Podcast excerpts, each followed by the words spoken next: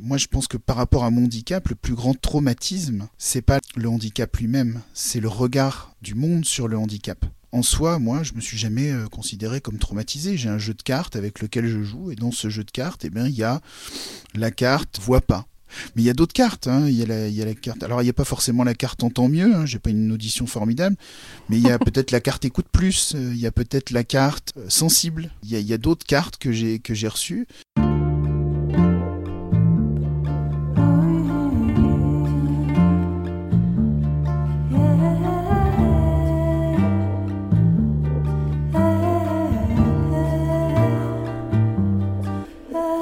Bonjour, je suis Fanny. Vous avez atterri sur le podcast Résilience mon amour.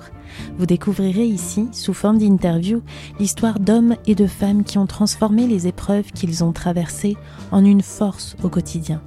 Ils nous expliqueront comment ils ont pu avancer malgré les difficultés. Au cours de récits poignants, sans détour et sans filtre, ils nous partageront leur vision de la résilience afin, je l'espère, de nous inspirer, de nous rassurer, de nous aider à cheminer. Bienvenue sur le podcast Résilience, mon amour.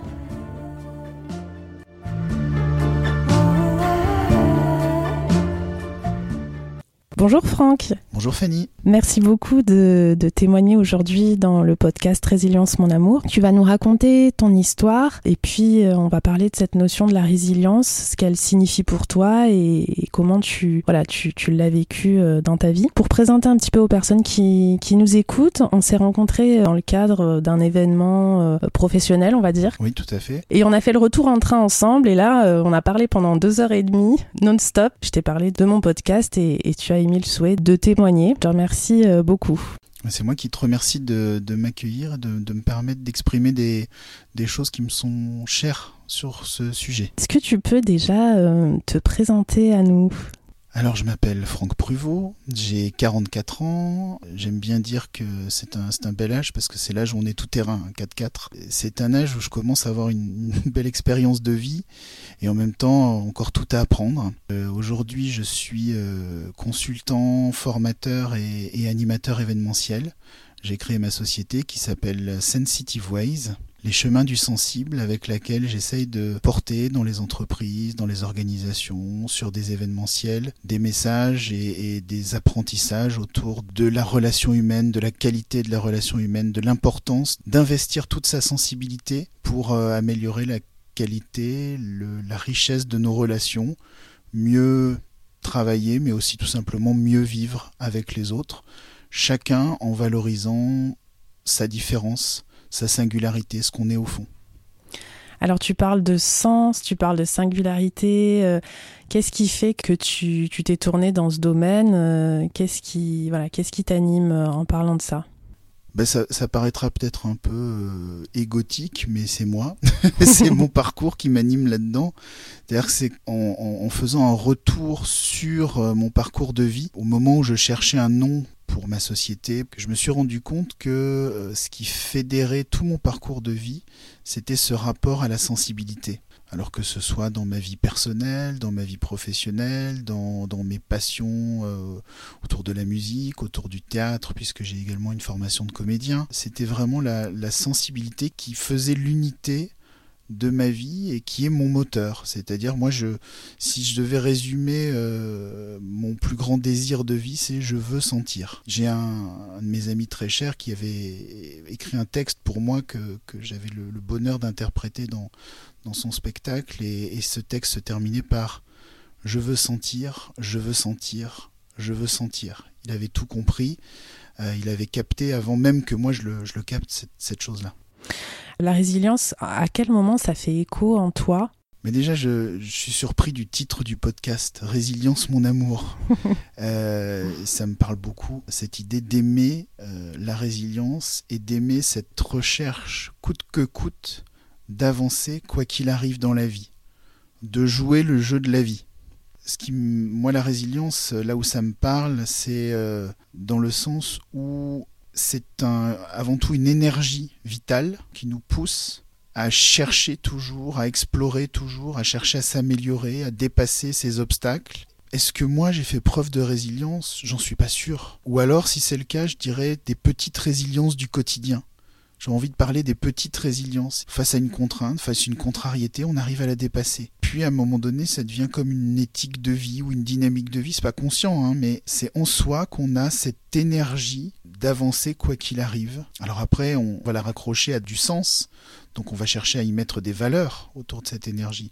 Et tu parles de petite résilience au quotidien, donc c'est intéressant parce que quand on parle de résilience, on a cette notion de traumatisme, euh, voilà, de, surmonter un, traumatisme lourd.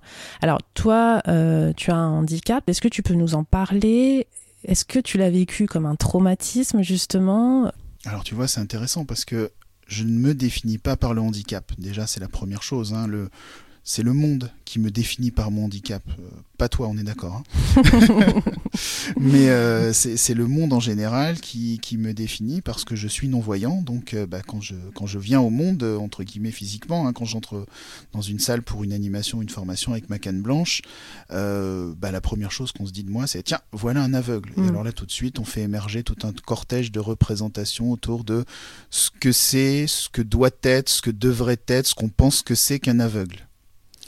Et je suis conscient de ça et, aujourd'hui je l'accepte complètement. Mais je me suis jamais défini personnellement euh, en premier lieu comme ça. Quand je me réveille le matin, je me dis pas bonjour l'aveugle. Je me, pense, je me pense en tant que personne avant tout. Je suis né avec son handicap puisque je suis euh, non voyant, enfin officiellement non voyant de naissance puisque j'ai jamais eu une vision chiffrable, mais j'ai quand même vu un peu dans l'enfance des, couleurs, des visages, des euh, un certain nombre de choses qui me permettaient de, d'avoir, qui m'a permis d'acquérir un cadre de représentation visuelle.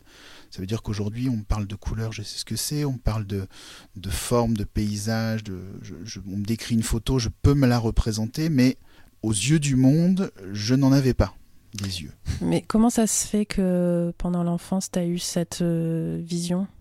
C'est un glaucome, c'est une maladie euh, évolutive euh, qui était déjà très développée à la naissance des opérations très jeunes m'ont permis de, voir un peu, et puis le, la tension dans l'œil, la, maladie, etc., se sont chargés de petit à petit de continuer à détruire mon nerf optique, et euh, du coup, aujourd'hui, je suis non-voyant total. D'accord. Et, à quel âge t'es devenu non-voyant total? Ça s'est fait au fur et à mesure, entre euh, l'âge de 7-8 ans et, 17-18 ans, je dirais à peu près. Ah oui, donc c'est quand même euh, c'est une longue période. Alors, on peut pas parler de enfin moi j'aurais pas envie de parler de traumatisme parce que je, me considère tout petit dans la hiérarchie des traumatismes entre guillemets par rapport à des gens qui ont vécu des choses euh, euh, terribles, qui ont, survécu à un attentat, qui ont, qui ont survécu à un accident, euh, à des violences. Moi c'est de naissance donc quelque part je suis moi-même pas en mesure de, de, de, me penser à partir d'un traumatisme, même si probablement euh, quand on se fait opérer euh, plusieurs fois entre 0 et 3 ans, la séparation d'avec les parents, le, le, le vécu de l'hôpital euh, peuvent être des expériences relativement traumatisantes mais l'expérience de la naissance même, enfin moi étant ayant été en, très rapidement en couveuse, euh, pu être traumatisante. Il y a, il y a, il y a un très beau livre d'ailleurs de, de, Gilbert Montagnier où il parle beaucoup de ça, de, de sa naissance, et, et, où il raccroche tout son vécu aujourd'hui à ça, qui est très intéressant par rapport à cette question de la résilience. Je note, je note. Donc ça s'appelle Au jardin de ma vie. Euh, je l'ai beaucoup apprécié et c'est intéressant parce que bon, voilà, c'est ça que je veux dire aussi les petites résiliences du quotidien l'événement traumatisant n'est pas forcément identifiable, mais il y a un certain nombre de choses qui vont impacter la personnalité, la traumatiser, j'ai presque envie de dire au sens des cassures. On parle d'un traumatisme crânien, euh, un trauma euh, quand on se casse le bras à la jambe. On a beaucoup de cas où finalement on vit tous euh, des, petits traumatismes, des petites plaies de l'âme ou du cœur et qu'on dépasse, qu'on arrive à dépasser. Et on se dit, bah tiens, qu'est-ce qui fait que moi j'arrive à le dépasser, puis que d'autres face aux mêmes blessures, mm. eux n'arrivent pas à les dépasser. Et ça, c'est vraiment une question euh, très intéressante. Et même dans cette notion de traumatisme, et tout à l'heure, tu as dit oui, comparé à des personnes qui ont vécu un attentat. Qui ont...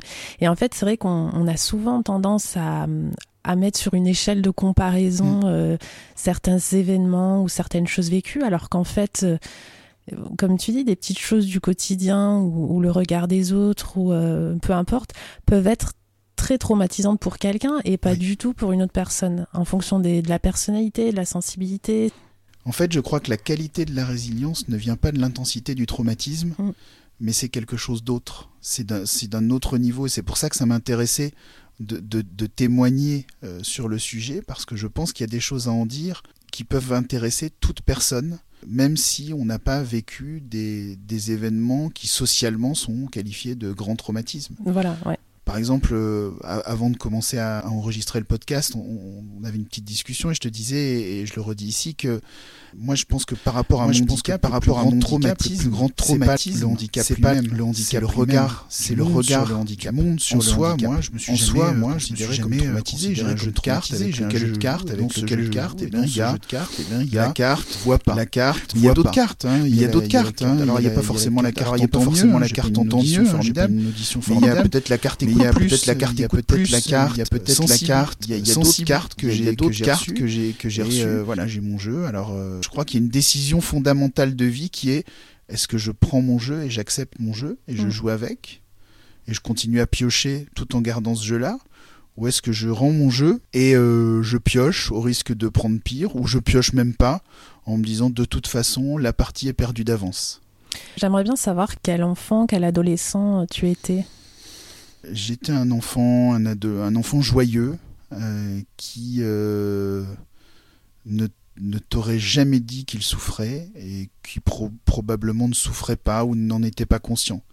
C'est-à-dire que j'ai toujours été joyeux, positif, même dans les épreuves difficiles. Et euh, rétrospectivement, je me rends compte que j'internalisais beaucoup de choses. Je, je, les, je, les, vivais à l'intérieur de moi. Je me suis beaucoup développé dans un monde intérieur. J'étais un enfant unique. J'ai eu des parents qui étaient à la fois très encadrants en termes de règles, mais aussi en termes d'accompagnement. Donc il y avait ce double côté à la fois extrêmement positif de l'accompagnement, ils ont été très présents et en même temps euh, des règles importantes quand même, euh, un mélange entre beaucoup de surprotection d'un côté et en même temps me pousser toujours à être comme les autres donc avec quelque chose aussi un petit peu de l'ordre du, refus du handicap, mais sans le dire, et en même temps un, accompagnement réel euh, et, engagé du handicap, donc avec pas mal d'ambiguïté autour de ça, et donc euh, je me suis construit comme ça en, en, prenant progressivement conscience de mes réalités, mais en, en me pensant totalement normal. Hmm. Donc euh, finalement, sans, sans me poser ces questions-là, mais avec cette espèce d'injonction intérieure, quoi qu'il arrive, hein, t'avances, hein, t'es normal, il euh, n'y a pas de souci, euh, t'avances. Et je me prenais des baffes dans la gueule, je, je vivais des trucs difficiles, et puis je, je, je, je, je, les analysais pas, je prenais même pas le temps d'en souffrir, je, je continuais, j'avançais, j'ai presque envie de tête, tête baissée, compétiteur, accroché à mes envies. Et quelque part, le fait de, finalement de de ne pas m'arrêter sur le, traumatisme et surtout de ne pas avoir eu autour de moi des gens qui m'ont dit oh, c'est terrible ce que tu vis, ça mm. doit être épouvantable, machin, et qui, qui m'ont pas mis ces idées, j'ai envie de dire, en tête, euh, m'a empêché de, de m'apitoyer sur mon sort, mais m'a obligé à, à faire face. Et à l'adolescence, il y a des, des choses au, lycée qui ont été plus difficiles que d'autres ou tu as continué sur ce, avec cet état d'esprit? euh, J'ai complètement continué sur ce mode. Il y avait une vraie dichotomie entre euh, mon monde intérieur et mon monde extérieur. Pour le monde extérieur, j'étais le parfait bon élève. Donc je travaillais tout le temps, tout le temps, tout le temps. Euh, devoirs, cours, concentré. voilà, j'étais le premier de la classe appliquée, etc. Et puis à l'intérieur, il y avait un ado qui criait euh, qu'il aurait bien aimé euh, avoir plus de potes, euh, qu'il aurait bien aimé euh, avoir un premier baiser, des premiers flirts, vivre son adolescence. Hier, on me posait la question quel est ton plus grand regret dans la vie? Je dirais qu'aujourd'hui, mon plus grand regret, c'est de ne, de ne pas avoir vécu l'adolescence. Mmh. Donc du coup, j'étais dans un, dans un vrai tunnel où j'ai tout de suite combattu. Alors je sais pas si c'est parce que euh, mon père était euh, gendarme et ancien militaire que tout de suite j'ai été éduqué dans l'idée du combat. Mais bon, voilà, de, de 0 à, à 21 ans, je dirais, j'ai combattu. J'ai combattu sans me poser des questions, euh, en bon soldat, avec mes œillères. Et donc, il n'était pas question de parler ni de traumatisme, ni de résilience. Il fallait que je réussisse coûte que coûte. et l'injonction, c'était de toute façon, avec ton handicap, tu dois te battre trois fois plus que les autres pour réussir. Alors du coup, bah, j'ai réussi plein de choses. J'ai eu la chance de d'aller au collège, d'aller au lycée, de faire une classe prépa, d'entrer à HEC, de sortir euh, diplômé d'HEC à 21 ans. Donc un, parcours que les gens aujourd'hui me qualifient d'extraordinaire. Et il n'était absolument pas vécu comme extraordinaire. Pour moi, je le vivais comme une compétition, un combat. À l'époque, on me disait qu'est-ce qu'est-ce que tu veux faire dans la vie? Ma réponse était euh, c'est quoi le plus difficile? Ok, c'est ça que je veux faire. non, mais sachant que sans parler de handicap, déjà HEC, c'est une école euh, prestigieuse que beaucoup de gens aimeraient intégrer. Bien sûr. Voilà, rien que ça, c'est. Alors, tu vois, là où c'est intéressant, c'est que toute cette partie-là de ma vie, je ne la vois pas comme de la résilience. C'était le tunnel. C'est de l'effort, c'est de la concentration, c'est du dépassement de soi, c'est du combat, mais c'est pas de la résilience. L'énergie de vie, elle est là, elle est toujours là, mais elle n'est pas dans, dans, de la résilience. Mais presque comme tu en parles, on a l'impression que c'était même pas conscientisé en fait. Absolument pas, absolument pas. Absolument pas. Euh, quand on me disait euh, comment vous, vous sentez, euh, je répondais mais tout va bien. J'ai beaucoup de chance d'ailleurs d'être handicapé. je vis des choses que les autres ne vivraient pas. C'est formidable, c'est extraordinaire. Et c'est des années après que j'ai pris conscience de la réalité de ce que ça recouvrait, que j'ai tout revisité, tout reconstruit de manière différente. Tu as parlé de 21 ans tout à l'heure. Je me suis battue jusqu'à 21 ans. Qu'est-ce qui s'est passé après? À 21 ans, je suis sorti euh, gros bébé savant diplômé d'HEC. Et je me suis dit, je fais quoi maintenant? le monde est là. je fais quoi maintenant? Il faut que je travaille? Enfin, on me dit qu'il faut que je travaille. Donc bon, bah, je venais de finir une, une spécialisation en droit. Euh, j'avais fait un stage dans un cabinet d'avocat. C'était intéressant, mais je me sentais pas la fibre de l'avocat. J'avais la possibilité de, de continuer mes études, de partir en entreprise, etc. Et là, ce qui s'est passé, c'est que j'ai eu une vision. I had a dream. Oh. j'ai eu la vision de moi à 40 ans et elle m'a fait peur cette vision. Dans le sens où euh, à l'époque j'avais tout réussi intellectuellement mais dans ma vie, j'étais pas du tout autonome. J'étais, euh, je ne savais même pas encore me servir d'une canne blanche. Je savais pas me déplacer seul. Euh, je savais faire des petites choses du quotidien à la maison, mais voilà, c'est euh, mes parents qui m'amenaient au stage au boulot le matin, qui venaient me chercher le soir. Pendant toutes mes études, j'ai dépendé de quelqu'un pour m'emmener manger au resto U, pour sortir, pour etc. Et toujours besoin d'être guidé. Et puis, par exemple, la petite anecdote, c'est que si personne n'était disponible pour aller au restaurant universitaire le soir ou s'ils avaient tous déjà mangé ou quoi, bah, je me retrouvais dans ma chambre à grignoter des biscuits. T'étais euh, indépendant, t'avais ta chambre le J'avais ma chambre, mais j'étais toujours dépendant de quelqu'un qui passait me prendre pour m'amener en cours, qui, qui m'amenait d'un cours à l'autre, etc.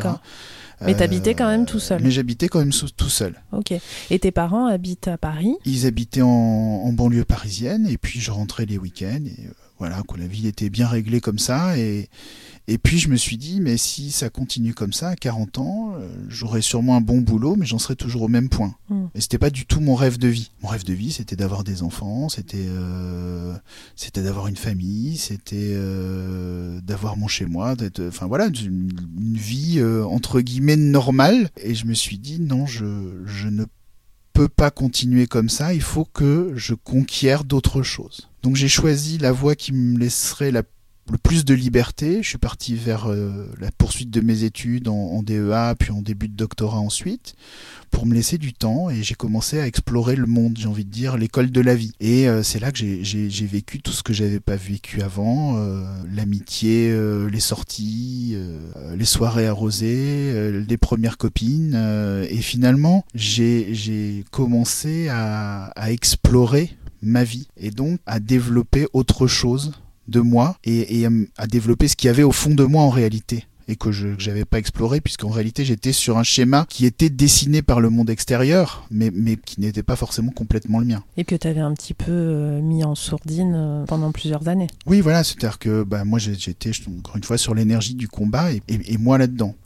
Et quand pendant 20 ans on a été sur une énergie de combat, quelle est l'énergie euh, après le combat? Bah, C'est l'énergie de l'exploration. Et du coup, dans l'exploration, dans la rencontre, j'ai eu la chance de, de faire les bonnes rencontres, celles qui m'ont révélé petit à petit des choses sur moi et qui m'ont permis de faire sortir ce qu'il y avait à l'intérieur de moi et qui n'arrivait pas à s'exprimer un côté beaucoup plus euh, créatif, un côté, euh, j'ai envie de dire presque plus rock'n'roll, hein, que le petit garçon bien sage euh, qui portait ses mocassins à gland et, et ses cravates Mickey, c'est pas des blagues. Hein. j'ai une image là.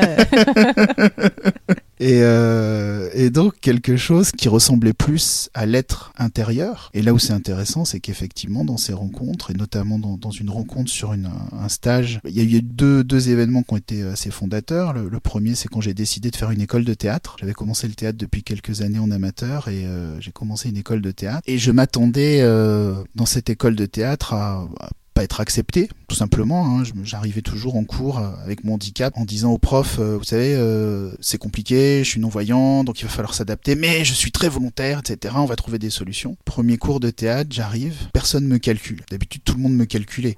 quel est cet être étrange et bizarre qui se présente à nous? Et la personne me calculait, mais tout le monde me parlait normalement comme si de rien n'était.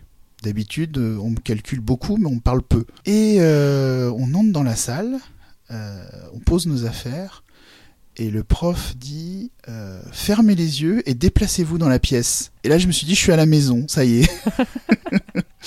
et d'un seul coup, je me suis senti chez moi et, et j'ai réalisé que j'avais énormément en commun avec toutes les personnes qui étaient autour de moi et, et les mois suivants l'ont confirmé. Et je me suis beaucoup posé cette question pourquoi? Par la suite, j'ai compris c'est parce que j'avais longtemps été sur un chemin qui n'était pas le mien et, d'un seul coup je me retrouvais avec des gens qui partageaient une chose fondamentale avec moi, c'était ce ressenti de la différence, qui fait qu'à un moment donné on se sent spécial, singulier et du coup on est beaucoup plus ouvert à, la différence de l'autre parce que bah, on se reconnaît dans l'autre et comme on se reconnaît dans l'autre, bah, on est on est ouvert, on, on co-crée, on invente ensemble. Et ça a été le début de tout un chemin autour de justement de l'exploration de cette sensibilité, de l'accueil de la différence de l'autre, où euh, j'ai pu aussi me réapproprier mon propre handicap parce que pendant longtemps je fuyais les autres euh, aveugles. Je faisais partie des aveugles qui avaient réussi et euh, ça avait éveillé des jalousies à l'école. Ça, c'est un milieu qui avait été dur avec moi, violent avec moi quand j'étais enfant. Donc du coup, mes parents m'en avaient écarté, moi-même je l'avais fui. Et finalement, j'ai réussi petit à petit à me rapprocher de gens qui me ressemblaient, qui me renvoyaient à une image de moi que je ne voulais pas voir, mais qui était réelle. C'est ma cécité, c'est un fait réel, concret. Tu veux dire en fait qu'à ce moment-là, tu as accepté euh, finalement Voilà. euh, ta cécité. Ouais, C'est-à-dire que c'est le moment où j'ai pris conscience et accepté, j'ai pris conscience de mon handicap et accepté de partir de là. Je pense qu'il est là le nœud de résilience, le vrai nœud de résilience. Et puis à, la suite de ça, j'ai fait d'autres rencontres avec euh, des gens qui m'ont formé notamment à utiliser le théâtre en entreprise avec un- une très belle formation. J'ai beaucoup travaillé sur moi. Euh, d'autres personnes qui m'ont aidé aussi à travailler sur euh, sur mon, mon image, mes tenues vestimentaires, la manière de me présenter. Finalement, tout un travail sur moi où le message profond c'était oui, tu as un handicap. Oui, il t'a probablement fait souffrir. Et donc première étape de ça, quand ils m'ont dit ça, c'était l'incompréhension. Et puis passer l'incompréhension, petit à petit dans la prise de conscience, bah, j'ai pleuré. J'ai pleuré mon handicap, c'est-à-dire que finalement je me suis rendu compte de des souffrances réelles qu'il y avait pu avoir derrière. Et à un moment donné, cette euh, voilà cette, cette, cette tristesse ou ce voilà cette, cette euh, acceptation qui qui pas facile, qui était pas évidente. Enfin, c'est pas que ça a été dur, mais c'est que ça euh, émouvant de de réaliser euh, voilà que ça avait été des souffrances, mais que ça m'avait donné d'autres cartes et que ces cartes, elles étaient aussi un atout pour moi aujourd'hui et que moi j'étais ce que j'étais au-delà de la de la case de la catégorie dans laquelle on m'avait enfermé et que ça me donnait d'autres forces. Et j'ai commencé à complètement reconstruire mon parcours à travers ça. Et, depuis, ça fait 15 ans que ça dure, je suis en, en travail sur moi, en recherche sur moi pour, pour me construire avec tout ça. Et ce qui m'a amené à aujourd'hui euh, à faire un métier que j'aime. Si tu me demandais euh, quel métier je rêverais de faire, euh, euh, si j'avais pu le faire ou si je n'étais pas aveugle, je te dirais bah, exactement ce que je fais aujourd'hui Hmm. Exactement ce que je fais aujourd'hui parce que parce que j'ai pu trouver ma place. C'est précieux, c'est rare. J'ai conscience que c'est rare. Est-ce qu'il y a là-dedans plusieurs formes de résilience? Peut-être une forme, la forme du combat que j'ai expérimenté pendant les, les 21 premières années, puis après euh, la forme du, du, parcours de, de, recherche personnelle?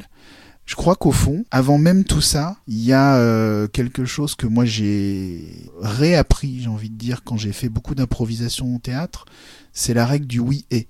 C'est la règle magique de l'improvisation et de l'écoute. C'est-à-dire, quelle que soit la proposition de l'autre, tu dis oui et. Tu construis à partir de ce que te propose l'autre pour co-construire. Et en fait, cette règle, moi, je l'enseigne aujourd'hui dans les entreprises et j'essaye, on n'est pas toujours parfaitement aligné, hein, je suis parfois dans le oui mais, comme tout le monde, mais j'essaye quand même consciemment de me l'appliquer au maximum, d'être dans le oui et par rapport aux propositions de la vie. Et je pense que la résilience, c'est quand on a de nature ou qu'on s'impose la règle du oui quel que soit euh, ce qui m'arrive, euh, je recherche à en sortir par le haut. Une solution, vivre au-delà, être heureux, chercher euh, les états de grâce, chercher euh, quels que soient les traumatismes. C'est une philosophie de vie en fait. Quand on parle, hein, ça, ça englobe vraiment euh, tellement de choses. Il n'y a pas un problème, une solution. C'est un état d'esprit, une façon de voir la vie, de effectivement d'affronter les difficultés, qu'elles soient petites difficultés du quotidien ou, ou grandes difficultés. Tout à l'heure, tu as parlé justement de petites difficultés du quotidien, petits traumatismes du quotidien. Est-ce que on peut revenir sur le regard des autres, justement ton rapport aux autres, que ce soit euh, pendant ton enfance, ton adolescence ou ta vie adulte. Comment tu t'es construit avec, euh, avec les autres et leur regard? Le regard des autres, c'est... Euh, quelque chose qui est compliqué parce que ça apporte énormément de limites. Des limites à la perception de soi, des limites à la confiance en soi aussi. Quand on a un handicap, le regard des autres va très facilement nous enfermer dans une étiquette. C'est ce que le, sociologue et anthropologue euh, Erving Goffman euh, traite dans, dans, son ouvrage sur, sur les stigmates, hein, qui, est fondamental de, sur la question du handicap. Et donc ce stigmate, finalement, on est défini par la société, on ne se définit qu'à partir de ce stigmate. Une marque physique, euh, handicap, euh, une étiquette finalement qui nous colle tellement à la peau qu'on ne peut pas exister socialement en dehors de cette étiquette. Comme la société ne te reconnaît pas autrement que en tant que aveugle, si tu veux un moment d'exister socialement, bah tu es obligé de jouer le rôle de l'aveugle consciemment ou non. Donc tu vas prendre tous les qualificatifs sociaux de ce que doit être ou représente un aveugle aux yeux des gens.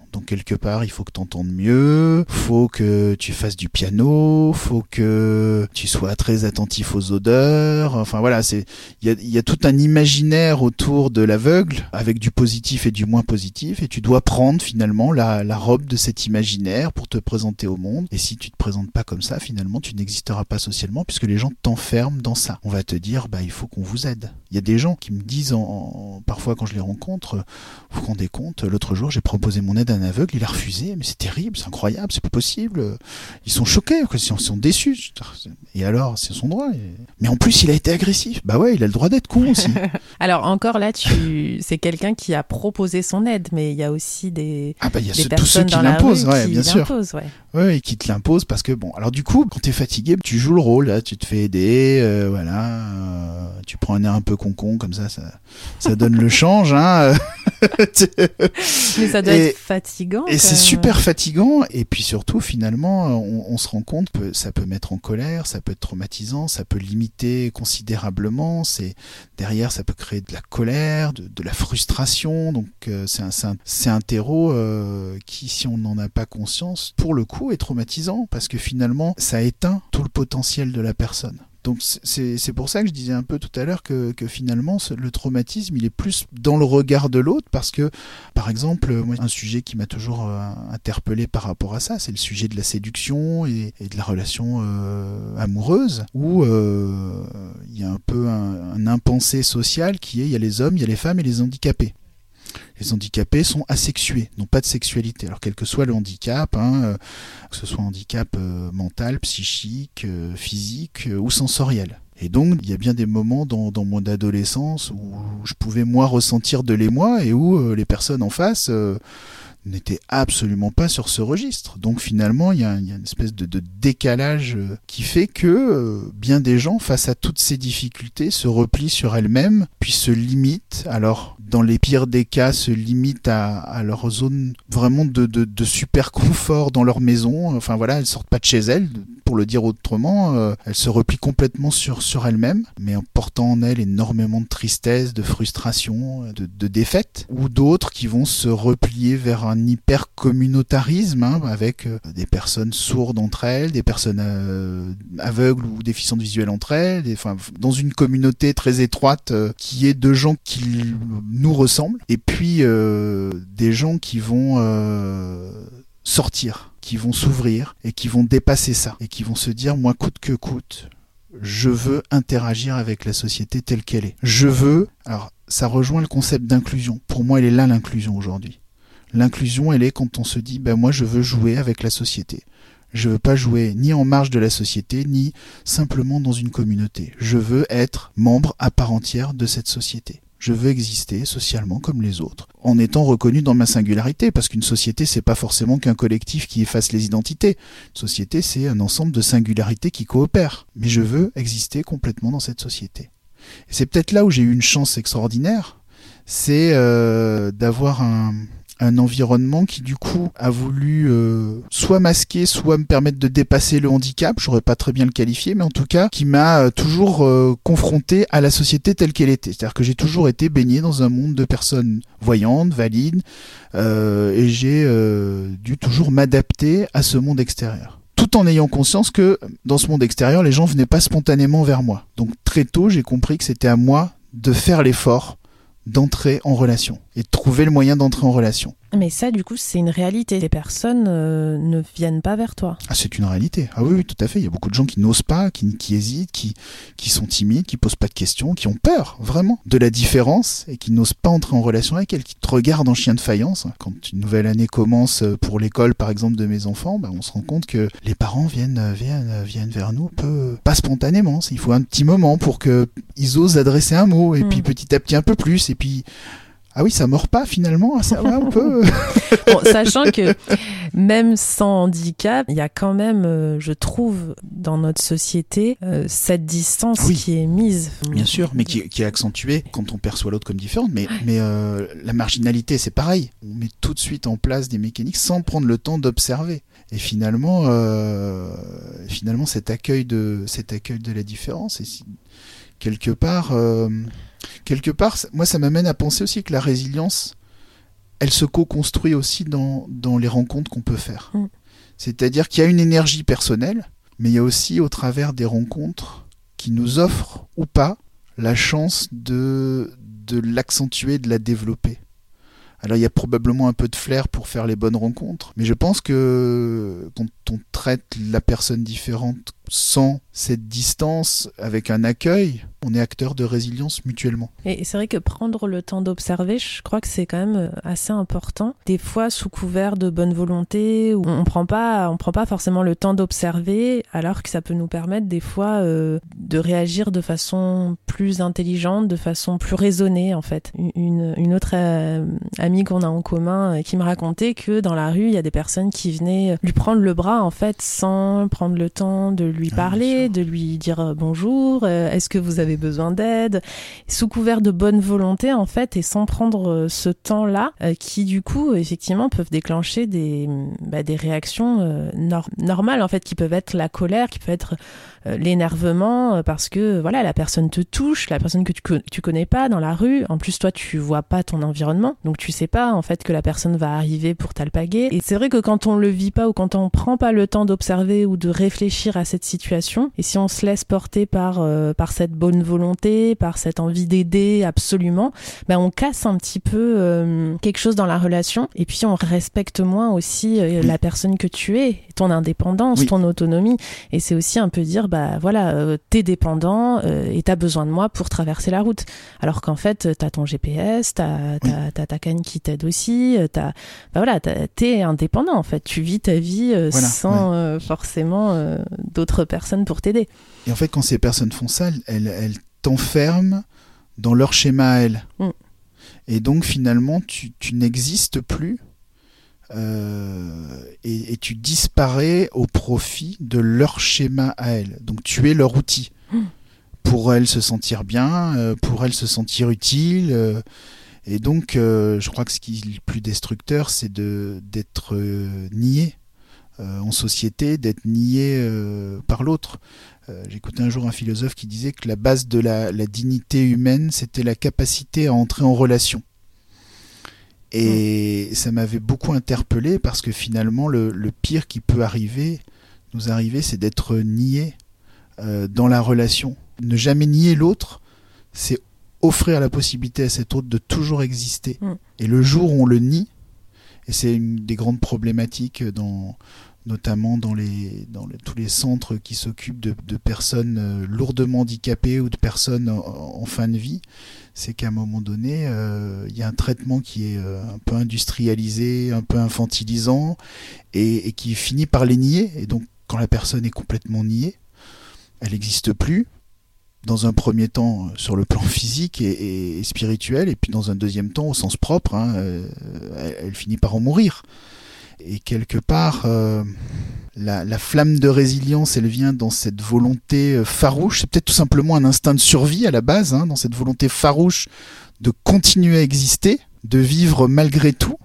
Mais elle développe sa potentialité à partir du moment où, dans la relation, continue à exister. C'est-à-dire quelqu'un qui aurait une formidable énergie de vie, si à un moment donné, elle ne se confronte qu'à des murs, je, je ne sais pas combien de temps ça peut durer. Ton énergie à toi, est-ce que tu t'es confronté à des murs? Est-ce que tu as la sensation que qu'à un moment donné, elle a, on t'a un petit peu coupé ton énergie euh, vitale?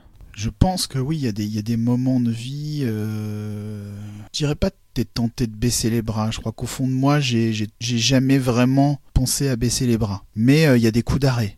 Il y a des bouleversements de vie. Des moments où, où les schémas que tu as mis en place s'effondrent que ce soit euh, une aventure professionnelle qui se concrétise pas comme tu l'aurais aimé, euh, une vie de couple euh, qui se brise parce que ça va pas où tu aurais voulu que ça aille, ou, une vie de famille. J'ai vécu une, séparation, un divorce, c'est quelque chose qui est pas simple au moment où ça t'arrive parce que c'est euh, toute une construction de vie qui s'effondre et ça remet en cause euh, des éléments de ton identité, de ta construction, des valeurs, des choses auxquelles t'attachais de l'importance. Et donc tu dois reconfigurer tout un ensemble de schémas de pensée, d'aspiration et donc c'est vrai que c'est des moments qui sont compliqués parce que tu te retrouves un peu assis euh, au milieu des débris de, de ce que tu avais imaginé, en tout cas dans, dans ton imaginaire c'est comme ça. Moi l'image que j'ai toujours c'est t'es assis et puis t'as plein de gravats autour, plein de choses qui sont déconstruite autour et tu te dis qu'est-ce que je vais faire de ça mm. Et c'est vrai que ça pourrait être le moment où on cède au désespoir et on se dit bah là je baisse les bras, non mais c'est trop dur, hein. c'est trop dur la vie. Je suis au bout de ma vie quoi. Bah au bout de ta vie, il y a toujours une vie. Euh, c'est quelque part ça qui fait qu'on peut reconstruire et finalement euh, avec le recul, on dira un jour que c'était une formidable opportunité de reconstruire d'autres choses, de faire différemment, de faire encore mieux, etc. Euh. Oui, s'il n'y a pas mort, il n'y a pas renaissance. Voilà. C'est à un moment donné, il y a quelque chose de cet ordre-là. Mais c'est vrai que sur le moment, voilà, c'est un, un, coup d'arrêt. Alors tu te dis que bah tu vas pas repartir. Enfin, il y y a, tout un moment quand même où c'est chaud. Hmm. Et euh, j'ai appris euh, avec l'expérience de vie à finalement à laisser le temps de ces moments où les livres de développement personnel nous diront il faut savoir accepter ces moments-là, vivre ses émotions. Alors c'est vrai, c'est pas aussi simple que ça, hein, mais mais il y a quelque chose de cet ordre-là, c'est-à-dire à un moment donné accepter que la vie c'est une respiration.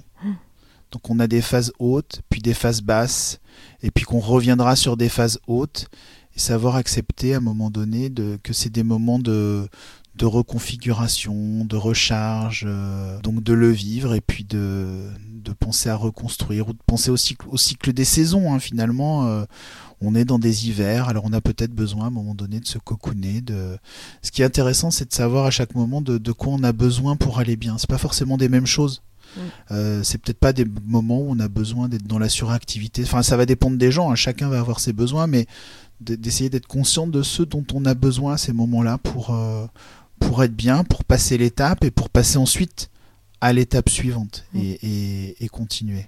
Oui, et, c'est aussi intéressant d'avoir cette vision, encore une fois, globale qui permet de se dire, euh, voilà, c'est pas j'ai eu un, traumatisme ou une difficulté, je l'ai surmonté, tout va bien jusqu'à la fin de ma vie. C'est des choses qui, qui, arrivent, qui peuvent revenir, et peut-être aussi qu'à un moment donné, euh, dans 15 ans, si j'étais face à cette même situation, j'aurais pas utilisé les mêmes choses pour m'en relever.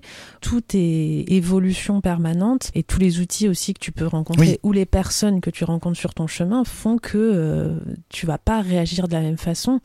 Et effectivement, euh, ce que tu dis sur ce temps, on en revient sur le temps d'observer. Hein. C'est aussi mm. euh, prendre ce temps d'observer ses émotions et de les vivre. C'est très important parce que le, point de départ, c'est la règle du oui, une fois de plus. C'est de savoir qu'on est dans un temps où, euh, de toute façon, c'est comme ça. Quelque chose s'impose à nous. Qu'est-ce qu'on fait maintenant?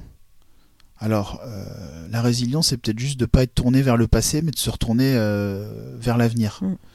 C'est-à-dire, de toute façon, ça sert à rien de ruminer ce qui est, parce que c'est là. Tu as perdu un être cher, que tu le veuilles ou non, bah, c'est là. Tu viens d'hériter d'un handicap, que tu le veuilles ou non, c'est là. Ta maison a brûlé, que tu le veuilles ou non, c'est là. Donc qu'est-ce qu'on fait à partir de là? À partir du point précis où on est Si on est vraiment dans cette logique-là, que fais-je là où je suis maintenant avec ce que j'ai à disposition maintenant, on peut commencer à réentrevoir des opportunités et des possibilités. Qu'est-ce qui nous empêche de voir les possibilités C'est d'être tourné vers le passé, d'être dans le regret. Ah, si seulement j'avais euh, fait autrement, euh, j'avais euh, mieux protégé mes arrières, j'avais fait plus attention à, etc., etc., etc. Finalement, on est dans la rumination de ce qu'on aurait dû ou ce qu'on aurait pu faire et qu'on n'a pas fait. Et donc tout l'espace mental, il est pris par ça. Donc il peut plus se libérer pour envisager et voir même ce qui s'offre à nous. Si on est dans OK, voilà, je pars de là, maintenant ça m'arrive, qu'est-ce que je fais maintenant? Et qu'on se pose et qu'on examine, là on va voir les forces en présence. Et il y en a toujours des forces en présence. Et on va s'appuyer sur les forces en présence du moment. Et en même temps, j'ai l'impression que pour arriver à cette étape-là, c'est important aussi de vivre. Alors tu dis oui, ma maison a brûlé. Il y a et aussi une étape de deuil en fait que ce soit euh, par rapport à, cet exemple-là ou, au deuil d'une personne ou d'une vie professionnelle. J'ai la sensation que si on vit pas cette tristesse et ce de dire au revoir au passé en fait tu vois euh, tout en continuant de vivre avec lui en disant bon bah enfin c'est-à-dire en ne reniant pas ce passé. Et c'est aussi ça qui permet à un moment donné de passer à, l'autre étape tu vois c'est euh, mais j'ai l'impression qu'effectivement la difficulté est là où, où tout se joue en fonction des personnes. C'est ce moment-là en fait de passer de ce moment où je vis cette douleur au moment où j'arrive à m'en sortir, à entrevoir quelque chose, à rencontrer quelqu'un qui va faire que je vais rebondir sur autre chose. C'est ce moment-là qui, j'ai l'impression, est crucial et en même temps qui est différent pour tout le monde et qui peut prendre plus ou moins de temps. Il n'y a pas de règle. L'image que j'ai en, t'entendant dire ça, c'est l'image de certaines personnes qui entretiennent le feu du deuil dans le sens où elles vont être dans la rumination de la même chose, et finalement euh, vont entretenir la flamme de leur euh, désespoir, de leur rage, de leur frustration. Et à un moment donné, le deuil, c'est aussi de laisser mourir le deuil. C'est-à-dire à un moment donné de laisser s'éteindre la tristesse, de pas la nourrir en se remettant dans la tête des images qui nous rendent tristes. C'est-à-dire qu'il faut le vivre pleinement, mais une fois qu'on l'a vécu pleinement, il mm. faut aussi le laisser passer. C'est-à-dire accepter que ce sentiment-là dans lequel on se complaît parce que potentiellement il nous continue à nous faire vivre l'image de ce qu'on était, ben c'est passé. Et que même ce sentiment il passe. Parce que finalement, quand on reste dans ce sentiment, on continue à rester dans l'état et dans la situation antérieure. On la laisse pas s'envoler. La laisser s'envoler, c'est accepter même que la tristesse passe pour faire place à autre chose et pour libérer cet espace des possibles. Puis après, il y a des gens qui sont euh, plus ou moins capables de rapidement faire vivre cet espace des possibles. Moi, je prends un exemple. J'ai eu dans ma vie plusieurs crashs informatiques où j'ai perdu. Euh, alors ça va du, du document qu'on est en train d'écrire et d'un seul coup, paf, tout s'efface, il faut re-rédiger, à toutes ces données qui s'envolent, quoi. C'est hyper énervant. Et en même temps, je sais pas pourquoi, je sais pas comment, mais, mais probablement parce que je l'ai entendu et que ça m'a parlé un jour. Les gens qui disent, bah oui, bah c'est que tu devais pas le faire comme ça, ou c'est que finalement, alors peut-être je me raccroche à une idée, mmh. mais je me suis toujours dit, bah si mon document s'est effacé, c'est qu'il n'était pas si bien tel qu'il était, qu'il sera mieux tel que je vais le réinventer. Mm. Si ces données elles sont parties, ça a du sens. C'est-à-dire se dire que de toute façon, tout ce qui t'arrive, ça, ça a du sens pour peu que toi tu saches le, en tirer le meilleur. Et tu mets quel sens derrière ton handicap, ce que tu as vécu depuis ta naissance? Alors, d'un point de vue euh, cosmique, euh, je ne sais pas euh, ce que l'univers a voulu pour moi, mais personnellement, le, sens que j'y mets, c'est quand même ça m'a donné l'opportunité d'explorer des, terrains en termes d'écoute, en termes de relations, en termes de captation des, des éléments invisibles mais sensibles que j'aurais sans doute pas exploré sinon. J'ai quelqu'un récemment qui m'a fait une très belle remarque par rapport à ça et on s'est rendu compte en en discutant que, que c'était très précieux parce que si tu commences à parler de capter les éléments invisibles dans le monde mais qui sont sensibles quand même, tous ces signaux euh, qui ne se révèlent que par la sensibilité, euh, enfin tout le discours que je peux avoir vis-à-vis -vis de mon activité, si j'étais pas aveugle, on, me prendrait pour un espèce de gourou mmh. illuminé, euh, pseudo-sectaire et euh, alors que ça passe beaucoup mieux quand on est aveugle. bah oui, bah forcément, euh, parce qu'ils sont d'autres choses que nous ne pouvons pas. Donc quelque part, c'est-à-dire qu'à un moment donné, ça me donne cette légitimité. Donc c'est, c'est, quelque part, j'en tire quelque chose de vachement utile parce que mmh. du coup, c'est un, un, bel outil pour pour, pour partager, pour communiquer, pour coacher, pour apporter. Je pense que le, le, sens, il est attiré euh, dans ça, dans, dans, toutes ces zones que j'ai pu explorer et que j'aurais peut-être pas exploré. On sait jamais quelle aurait été notre vie ici, mais que j'aurais peut-être pas pu explorer. Euh, je serais peut-être parti dans des directions très différentes si j'avais pu voir. Et euh, au début de notre entretien, tu disais que ton rêve, euh, étant adolescent, c'était d'avoir une vie normale, des enfants, euh, une vie de famille. Tu as deux enfants. Oui. À quel âge tu as eu tes enfants et comment ça se passe avec eux au quotidien? Alors j'ai eu mes enfants à 37 ans et 40 ans, donc pile poil dans, dans le timing que j'avais visualisé à 21 ans. voilà, avant la limite des 40, là j'avais dit, je me vois comme moi à 40 ans.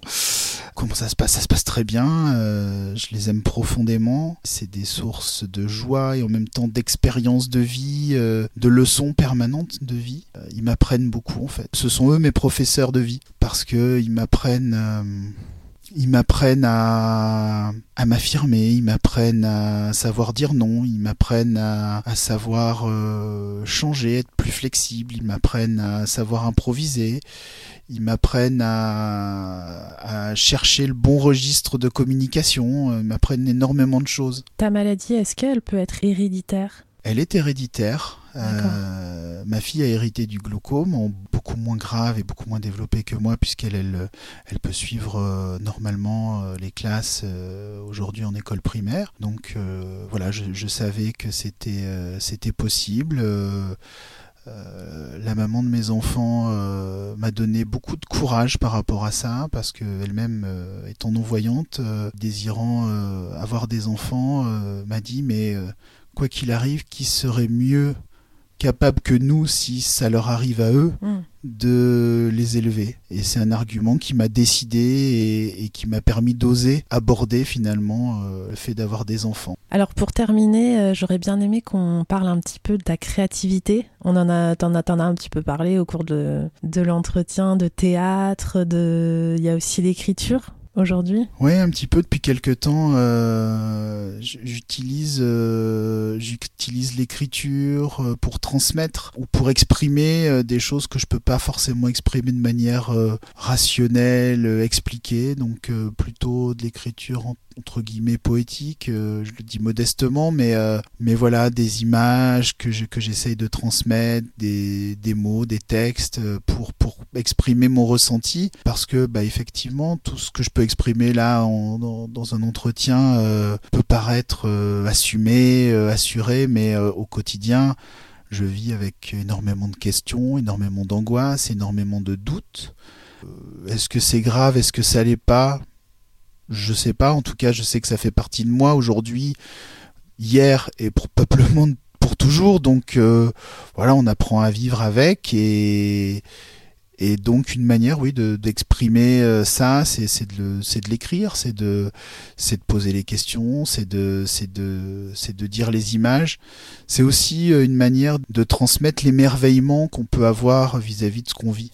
euh, même dans les choses dures, vivre des émotions, vivre des sensations, c'est un, grand émerveillement en réalité.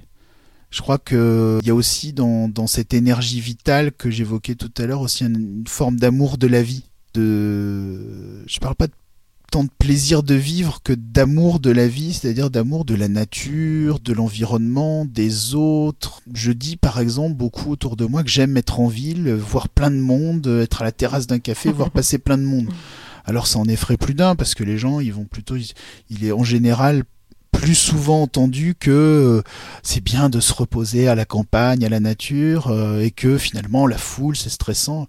Non, je prends un plaisir phénoménal à me plonger au milieu des gens et, à les sentir, à les écouter, à les entendre, à les, apprécier. Euh, hier, j'étais à la Défense, j'avais un rendez-vous qui me faisait passer par la Défense et il était 9h du matin quand je suis sorti de mon RER. Et alors, euh, j'entendais les, les, bruits de pas autour de moi, les costumes, les et, et je me disais c'est c'est incroyable quoi. Mm. C'est une fourmilière, c'est des gens affairés et en même temps et en même temps si on si on se projette cinq minutes sous ces sous ces visages fermés, ces apparences rigides, il y a il y a des, des corps des corps qui vivent, il y a des désirs, il y a, il y a, des, il y a des, gens qui, qui, ont des aspirations, il y a des gens qui sont amoureux, il y a des femmes qui ont fait attention à se mettre en valeur, euh, il y a des formes, il y a des hanches, il y a des jambes, il y a, il y a, il y a des hommes fins, il y a des...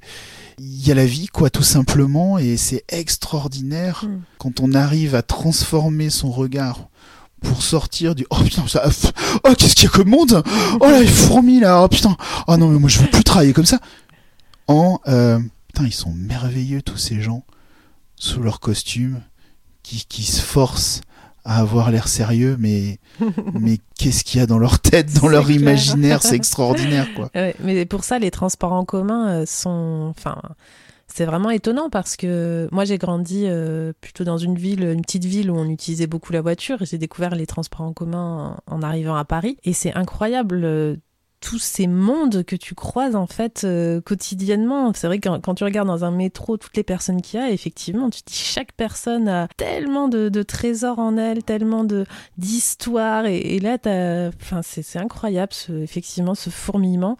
Tu pourrais laisser l'angoisse te, terrasser. Et c'est intéressant, tu, tu, inverses un petit ah peu. Quand j'ai le temps, clairement, quand j'ai le temps, je préfère de loin euh, prendre les transports en commun à, un déplacement en voiture parce que parce qu'il se passe plein de choses. Et malgré le fait que quand, quand on est rentré en train ensemble, moi c'est vrai que j'ai été surprise par les personnes qui faisaient quand même vraiment pas attention. Je, je, je pensais pas en fait. En plus, euh, tu as une canne et que voilà qu'on n'allait pas forcément bousculer ou j'étais un petit peu naïve. Alors des fois, c'est vrai qu'il y a des gens qui sont qui sont violents, qui sont inciviques, ça c'est c'est dur. Il y, a, il y a pas plus tard que deux jours, il y avait mon fils qui était en train de, j'arrivais de, de, voyage avec une grosse valise, mes enfants, donc je, je, disais à ma fille de monter en premier, je tenais la main de mon fils pour qu'il monte dans le RER. E il y a, il y a trois quatre personnes qui qui ont réussi entre deux à se faufiler avant que j'ai pu monter avec ma valise pour le suivre quoi. Euh, ça m'a mis en hein. colère euh, terriblement. Mais hormis ces cas-là, mm. euh, moi ça me dérange pas qu'on me bouscule. Mm. Parce que finalement, un choc, c'est une rencontre. C'est-à-dire que mine de rien, bah, quand on est extrêmement sensible, attentif aux autres, bah, voilà, on voit comment la personne, comment on s'est, comment on s'est percuté. Tiens, euh, elle porte une veste, elle porte pas de veste. Euh, elle a l'air, euh, elle a l'air bonhomme, sympathique. ah tiens, voilà un physique sec. Et, finalement, c'est, une autre manière de rencontrer les gens. Moi qui ne peux pas les voir quelque part, c'est, c'est, c'est, une manière de d'entrer en contact avec elles. C'est-à-dire qu'il y a vraiment quelque chose de comment tu interprètes ce qui t'arrive, quoi. Quel regard tu portes sur le monde autour de toi? Si ton regard, il est euh, triste, euh, négatif, si tu te concentres que, que, sur ce qui va pas, bah effectivement, tu vas voir à tous ces connards qui te bousculent, euh, qui, qui, qui, qui t'empêchent d'avancer, qui font pas attention alors que tu as des besoins spécifiques. Et, et si, si juste t'inverses sur la même chose, tu vas te dire waouh c'est merveilleux tu peux ah, tu peux vivre des trucs incroyables. Et euh, et voilà et bah voilà, c'est ça qui me donne envie à un moment d'écrire, à un moment donné de partager mon, ressenti, parce que c'est pour moi, c'est toutes les images que je vois pas, mais que je me fais. Et, et pour avoir lu tes poèmes, c'est extraordinaire, justement, toutes les images euh, qu'il y a dans, dans, tes écrits. Bah écoute, moi, je, dirais que tout le monde devrait avoir une dose de franc euh, remboursée par la Sécu. C'est. Euh... J'en veux bien aussi pour les jours de déprime. je t'en garderai un petit peu. je réécouterai le podcast. C'est ça. le mec, il parle, Pas mal, parle hein. bien, le mec. Ton témoignage est, vraiment euh, fort, intense, et puis euh, saupoudré d'une bonne pointe d'humour. Ça, c'est voilà, c'est quelque chose que, que tu utilises beaucoup et, qui permet aussi, je trouve, de, de faciliter la communication et le lien. C'est assez intéressant. C'est un formidable outil, l'humour, qui est souvent très mal utilisé. Mm. C'est-à-dire que souvent les gens euh, se cachent derrière l'humour. L'humour doit pas servir à se cacher, il doit servir à se révéler encore plus. L'humour, ça doit faire rire et en même temps ça doit dire ce que je te dis là, malgré tout, c'est très sérieux, c'est avec beaucoup d'amour. Face à quelqu'un, par exemple, qui sera, qui sera malade ou, en fin de vie ou dans une situation physique compliquée, je vais pouvoir faire de l'humour, mais je vais être en permanence en train de mêler de l'humour à de l'amour. Hmm. Euh, et, il faut mêler l'humour à l'amour en permanence pour que la petite dose d'humour permette de dédramatiser, mais que ce soit pas une occasion de s'échapper de ce qui compte le plus, c'est-à-dire dire les choses, le fond des choses et en même temps euh, de les adoucir. C'est voilà, c'est c'est le, le, le, effectivement saupoudrer la petite couche de, de, de sucre qui rehausse le, le, le gâteau qu'on offre, mais le gâteau c'est l'amour, ça reste ça. Mm, mm. Ça reste l'attention à l'autre, ça reste l'écoute.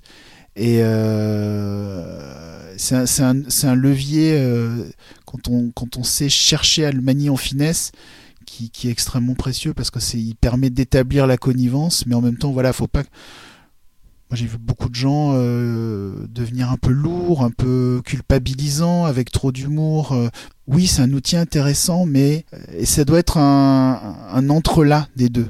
C'est, une manière de d'alléger des choses qui sont profondes, mais mais en aucun cas ça doit faire perdre la profondeur des choses. Mm.